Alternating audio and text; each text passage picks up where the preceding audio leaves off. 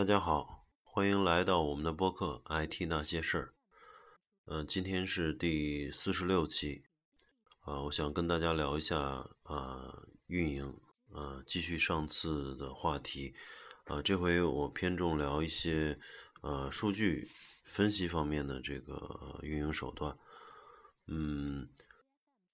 最近。两周，呃，工作基本上是放在产品和运营方面，因为这个技术平台搭建的差不多了。嗯，嗯，先说一下我们的这个播客，我们的播客，呃，IT 那些事儿，啊，我看到最新的数据，在荔枝 FM 已经有了，呃，超过十三万三千的收听。呃，然后关注的、订阅的用户数已经超过了三千八百六十人，呃，在这里感谢大家的支持，呃，还是说一句老话，就是大家的支持是我们把这款、这个这档节目做下去的原动力，嗯，也希望，嗯，大家这个持续的给我们提出意见，可以关注我们的微信公众号。IT 那些事儿啊，IT Gossip，嗯，在微信公众号后台可以给我们留言。然后，如果想订阅这档节目，可以在荔枝 FM 搜索 IT 那些事儿，或者是在苹果的 Podcast 原声的呃广播应用里边、播客应用里边去搜索 IT 那些事儿来订阅我们。嗯，好，那我我们上次已经聊了一些运营的基本的这种呃概念吧，呃，从这个公互联网公司来讲，呃，产品和运营是这个呃密不可分的两个呃职位或者是两个部门，然后产产品负责这个生出孩子，然后运营负责养孩子，嗯。有点像这个父亲和母亲的这种关系，他们之间呢是既有呃合作，也有时候也有竞争，因为有时候运营提出的需求，产品会考虑呃把它放不放到这个最近的这个规划里面，然后资源有限的情况下，产品需要把什么功能先放进来。呃，这个都是有一些这个，有时候和运营会有一些呃冲突，或者说是这个呃优先级不同的这种地方。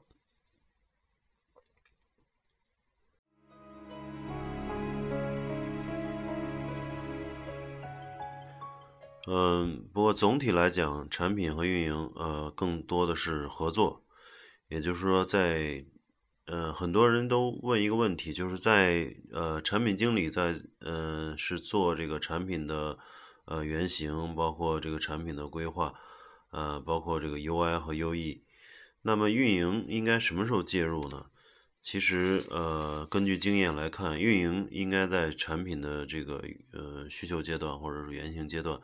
就应该已经介入了，因为有很多呃这个数据运营相关的。东西，比如说，嗯，要买点了，比如说要做一些呃统计啊，做一些分析啊，呃，甚至做一些这个呃嗯灰度灰度的测试啊，其实这些都需要在产品的这个原型阶段或者需求阶段，呃，运营也要参与进来，提出自己的需求，呃，后期才能够拿到相关的这个数据。嗯，我们说，嗯，运营的这个三个方面吧，呃，其实包括内容运营，呃，比如说是像，呃，这个，呃，微博、微信之类的这种内容，啊，呃，包括这个电商类的，包括一些，呃，用户产生内容的一些，呃，Web 二点零的网站，嗯，其中都有很多的这种内容运营的部分。第二个是活动运营，活动运营就是说我推出一些呃营销活动啊，推出一些呃拉新的这种活动，呃，这个是这个活动运营也在里面就要看到呃用户的这种呃来从哪个渠道来的，然后渠道的这种转化率效果如何，呃，跟刚才的内容运营不一样的地方，就这边是活动运营，主要是可能目标不太一样，是主要是呃集中在呃用户上，或者说是为了带来更多的用户，或者是未来带为了带来更多的订单，或者是带来更多的投资。嗯，内容运营一般是说，呃，某篇文章的这种呃阅读率、呃转发率、呃分享出去的这种效果。嗯，像微信的这个公众号里面的文章，如果是十十万加，那么就呃效果非常好。那第三个呢是用户运营，用户运营就是说呃要去看用户的这个呃一些数据吧，包括新注册用户啊。啊，用户的活跃度啊，用户的粘性啊，这些呃 UV 啊、PV 啊等等等等这些指标，呃，嗯，去呃用各种手段去把用户呃留存下来，然后去呃提高用户的活跃度，啊，这个都属于呃提高用户体验吧，这些都属于用户运营的范畴，嗯。基于数据的这种运营吧，其实要做很多呃前期的这种规划，也就是说，运营和产品要提前的去做好沟通，啊，要把数据的这种买点啊，呃，要去跟技术团队和开发去协调，啊，做做出一些呃，为了拿到一些运运营相关数据，呃，为了未来的这种分析，啊，提前要做很多。呃，工作这个包括很多开发的，或者测试的，或者是接入第三方渠道的很多工作，所以这些都需要提前规划。嗯，比如说像现在，呃，移动互联网时代就有很多去去统计这个 APP 的一些呃使用情况，比如甚至说是 APP 的这种打开率啊，还有这个呃。A P P 下面有一排的这个 Tab 页，嗯，Tab 页是导航，然后这个导航的每一个 button，嗯，上面有多少个点击，这个都是一些数据的买点。然后包括你希望推给用户的一个功能，你放在呃什么样的深度比较合适？那么这个不是用大家拍脑袋就能想到的，需要你去。呃，做出一些呃统计接口来，然后真正做出产品，呃，去推向市场之后，看到这个呃点击的效果如何，呃，甚至是需要根据一些反馈的数据做一些调整，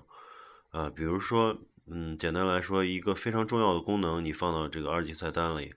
但是如果是呃很少的用户进去，那么你就要考虑调整它的这个入口位置。那这个就是根据数据啊来来去呃得出的一些结论。呃，那么基于这个数据分析的这个嗯运营手段呢，其实有非常多了。嗯，比如说呃刚才简单是刚才也说到的，像 UV 啊、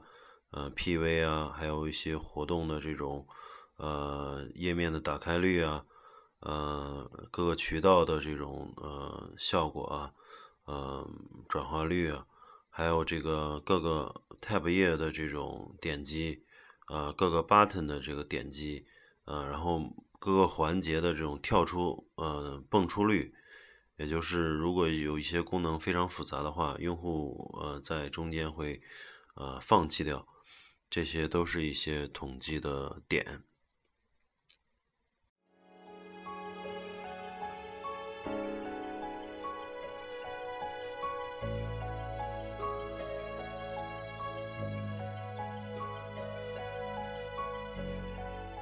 嗯，再一点吧，就是运营里面要去培养用户的习惯，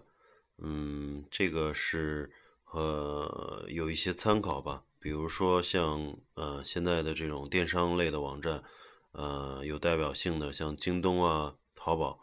那么京东呃推出了这个六幺八呃周年庆，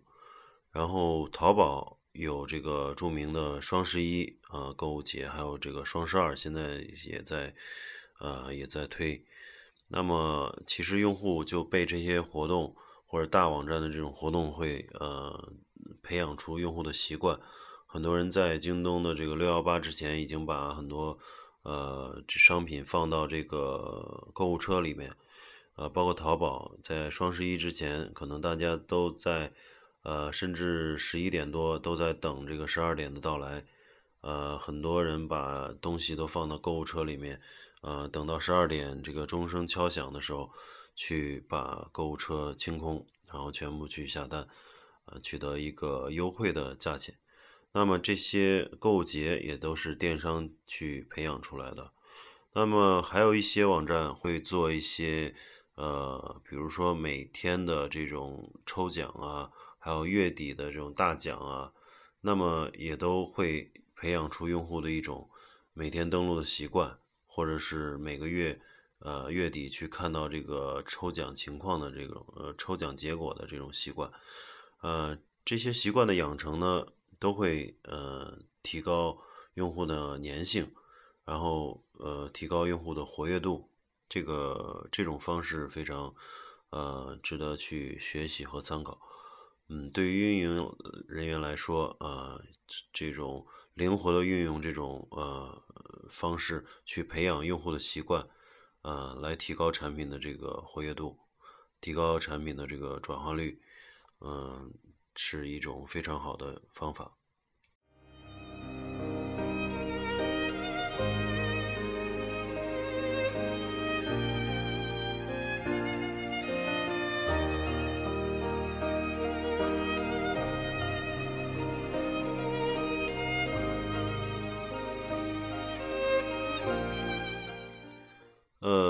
还有一个像运营需要注意的地方是，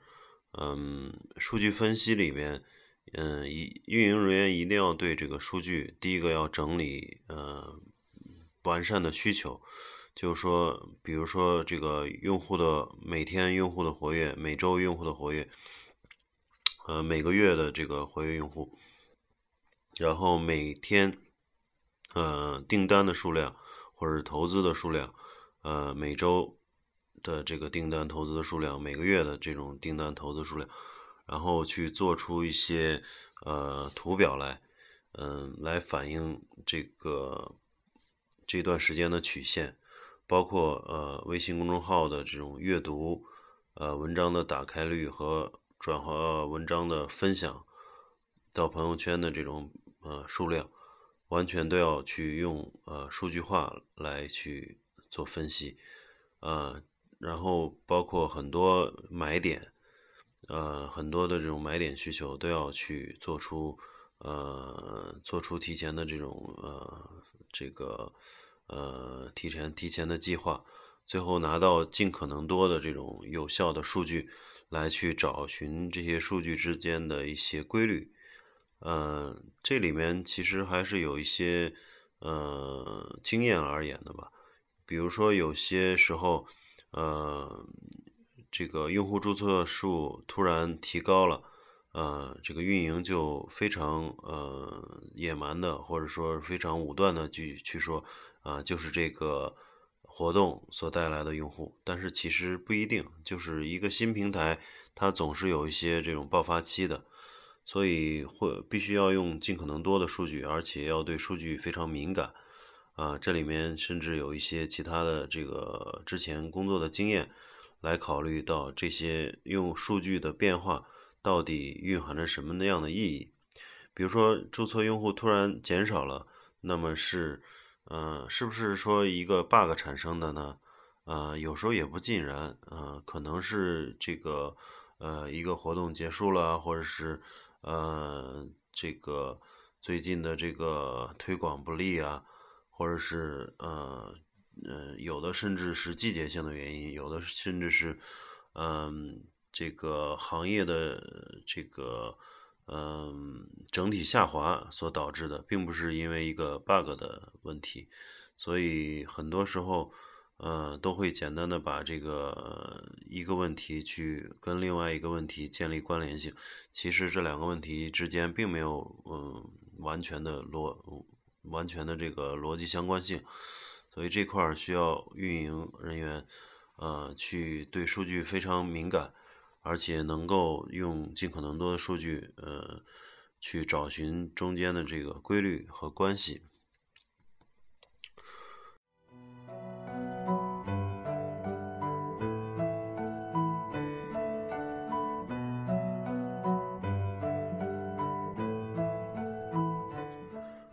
嗯，在运营过程中，我们经常会做一些呃网站的这个大的改版啊之类的东西。呃，要知道这个改版对用户影响还是蛮大的。那么当当产品呃作为一个大的升级的时候，到底是需要做不做这个新手引导呢？新手引导说的并不是这个 APP 前面。呃，每次打开有那么三五个这个引导页面，其实还是有嗯专门的帮助或者说明的地方，尤其是特别复杂的产品，啊，这个在业界来说，这个新手引导是有必要，但是不是必须的。这个怎么衡量呢？就是说，如果你做的东西非常简单，而且符合用户的预期，啊，那么它就是。嗯，非常好的这个用户体验，嗯，这个是基本上是需要很少很少的新手引导，或者说是很少很少的说明，或者甚至不说明，用户也会用。嗯，这个会需要参考一些成功的这个呃案例了，比如说像呃外卖啊，嗯，美团外卖啊，包括这个呃美图秀秀啊。这些应用都非常简单易用，而且基本上没有太多的这个新手引导，呃，大家上来以后就基本上都会用了，嗯，所以说要去把自己的 app 的功能或者是网站的功能做到，嗯，这个呃不需要过多的呃解释和引导，让用户去呃直接就能用。那么需要去做大量的这个研究，去研究用户的这种使用体验，研究行业内的龙头公司的一些设计经验，啊，因为大家用的多的话，呃，大家就会习惯这种方式。那么你要是反其道而行的话，有可能你的 app 大家搞不懂，或者你的网站大家也搞不太清楚。所以有些东西还是要呃走。随大流的，嗯，当然有些东西是需要有创新的，这个需要嗯自己去嗯产品和运营去衡量。但是如果是一个功能嗯特别呃新，或者说是并没有太多别的公司的参考，呃，而我们做的这个体验又比较创新性，那么就一定要做好新手引导。让用户不至于太嗯盲目。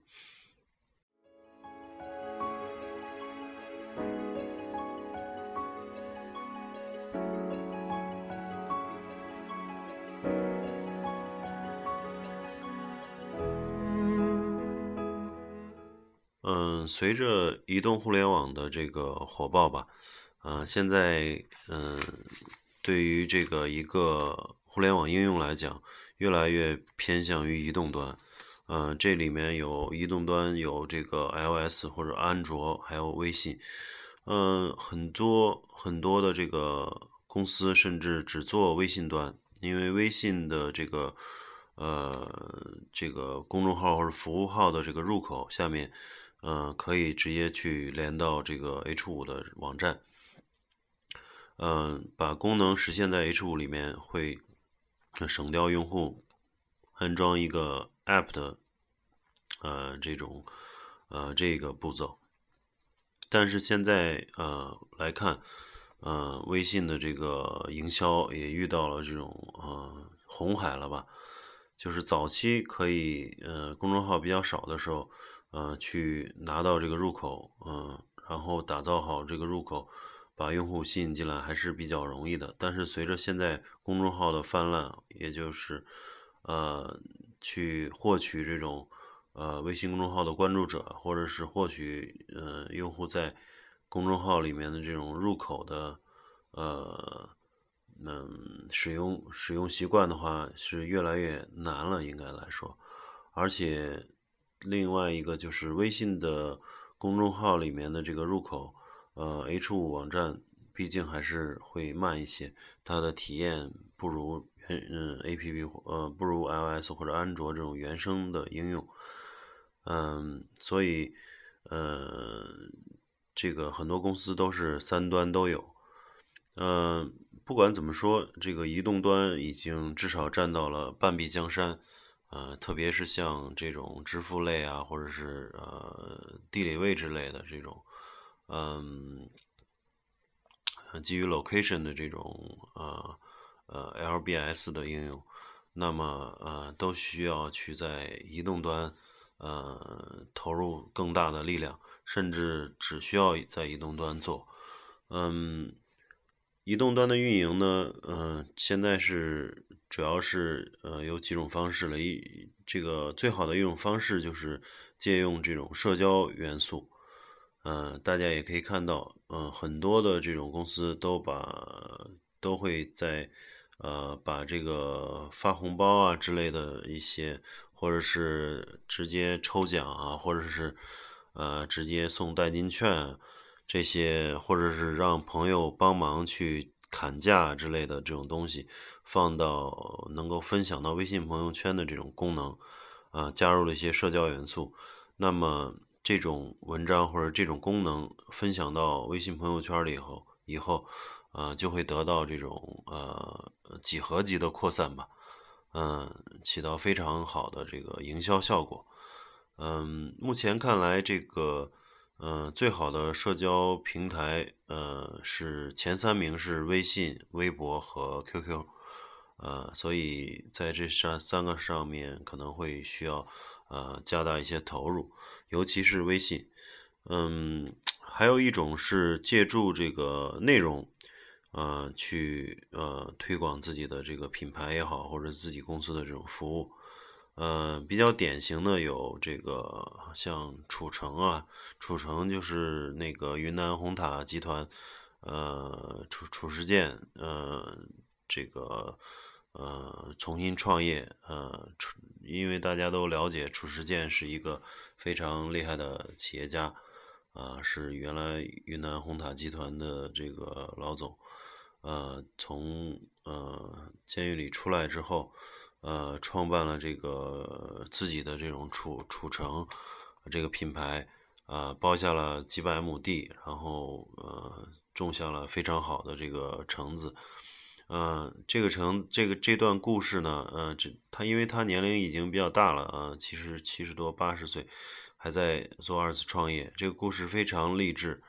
嗯，所以这个故事在微信圈里边是转发非常非常多非常多。呃，基本上很多很多公众号我看都会转发这个相关的文章，所以他们的这个嗯营销非常厉害，嗯，基本上是用非常小的成本去创造了一个呃非常大的这种广告效果。还有一些叫呃像这个乡土茶呃乡土茶铺啊，呃这些卖茶的。他会把老乡的这种故事，呃，写成一篇微信文章，然后放到微信上，呃，微信公众号来发出来，这样会嗯，赢得大家一些呃了解，对这个品牌的了解，对这个呃茶铺的了解，对这些老乡的了解，嗯，然后去产生一些呃情感上的化学反应，也就是说，呃，让人感觉到有所触动。那么很呃，下面会提供一些呃销售的方式，比如现在直接可以跳到呃这个微店里边去下单，呃或者是跳到京东或者跳到淘宝，直接就可以下单去买这个呃商品，那这种在微信里面营销的效果也非常好，呃也是值得大家去学习的一个地方。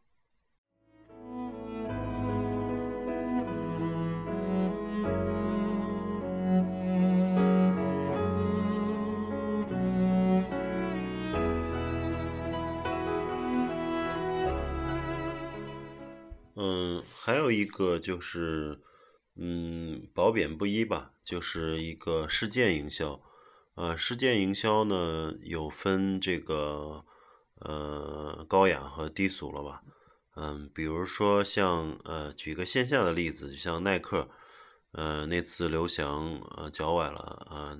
耐克本来是做了很多预案，都是刘翔夺冠，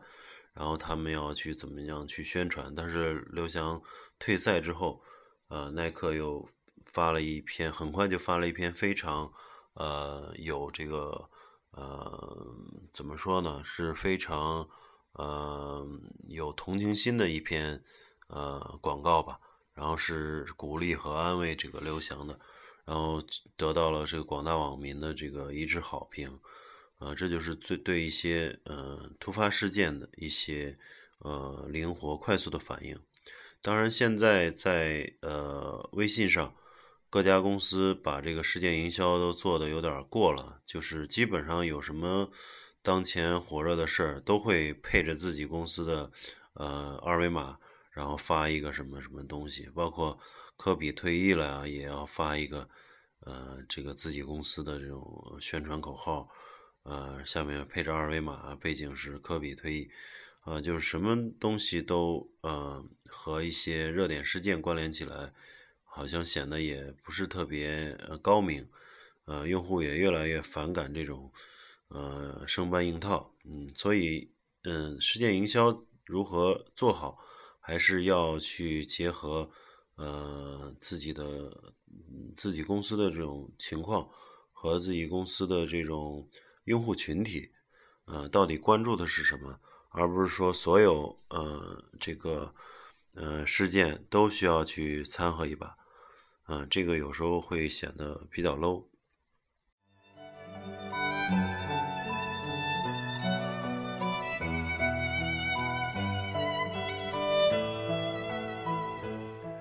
嗯，当然，我们通过这两期节目，呃，主要是讲了一些用，呃，运营的，呃，一些工作范围吧，还有一些运营的常用手段。当然，现在有很多，嗯，专业的运营公司，所以有些对于一些不是特别专业的互联网公司也好，或者是，呃，需要做线上的一些传统公司也好。呃，都已经有了这个专门的运营的提供商，呃，我大概也接触过那么两三家，呃，这些运营，呃，这些这些这个互联网运营或者互联网营销的这个供应商，基本上是，呃，手里面掌握了一大堆这这种渠道资源，然后又通过自己的行业经验，呃，知道了每一个渠道的基转化率。呃，而且他们能够低价拿到各种渠道的这种呃入口，所以嗯，他们去谈的时候可以去给你谈一个全案的这种营销的这种 package，然后你去给付给相应的钱，他们就保证一定的这种转化率。嗯，这个是一些呃，我了解的是很多原来是在甲方做运营工作的人，现在出来专门把这个运营。呃，做独立去运作，呃，那么有的公司做的还是不错的，呃，他们手里面掌握的资源非常多，比如说有呃偏向微信运营的嘛，他就手里面有大量的微信公众号，而且有大量的微信公众号的大 V 们，呃，这这种渠道，呃，他们去想发一篇软文或者是一篇产品介绍的文章的话。呃，手里面至少有呃会发自己的上百个微信公众号，然后还能联系到呃粉丝数非常多的一批大 V，然后帮你去把这个文章发出去。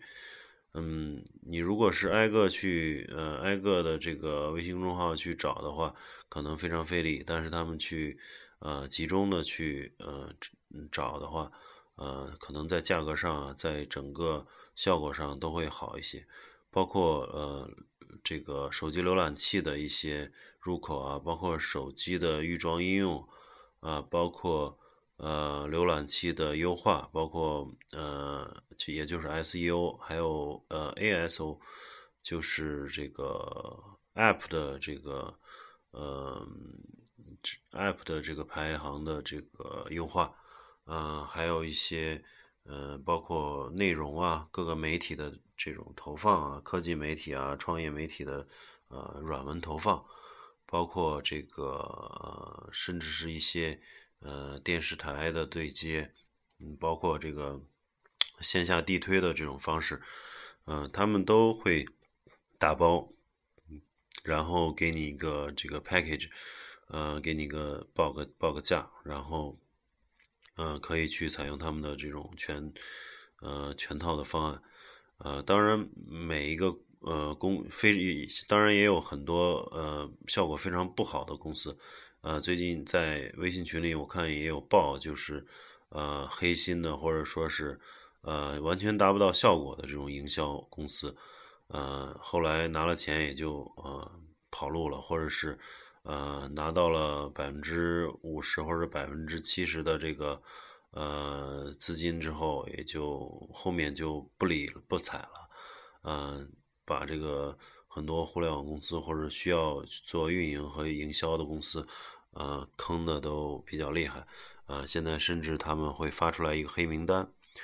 呃，所以不同的渠道，我建议还是就是要去做一些呃分析调查。啊，看看他们的这种客户到底效果如何。第二个就是每个渠道可以适当的先做一些小少量的投入，啊，这样子的话试试水，然后看看这些渠道的这种效果究竟如何，之后再把大的资源去做一些啊定点的投放，啊，这样子效果会比较好。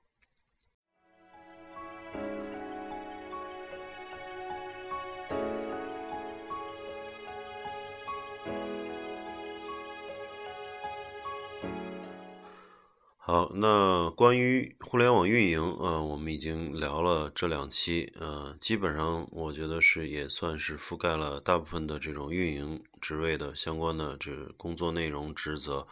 呃，和运营产品的配合啊，运营技术的配合，啊，所以在现在的互联网公司来讲，呃，技术、产品、运营是一个相辅相成啊，谁都离不开谁的，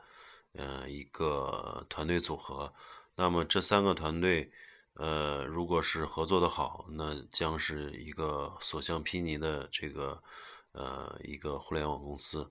呃，这三个团队如果配合不好，那么很难说能推出一个非常好的产品，呃，运营的非常好。呃，所以我希望大家，呃，能够多多关注，呃，这个互联网运营相关的东西。呃，只有去，呃。有了好的产品规划，然后有了非常靠谱或者是非常有实力的技术实现，然后有非常给力的运营，那么整个产品才能在市场上呃取得成功。好，那今天就先聊到这儿，呃，感谢朋友们的收听，我们下期再见。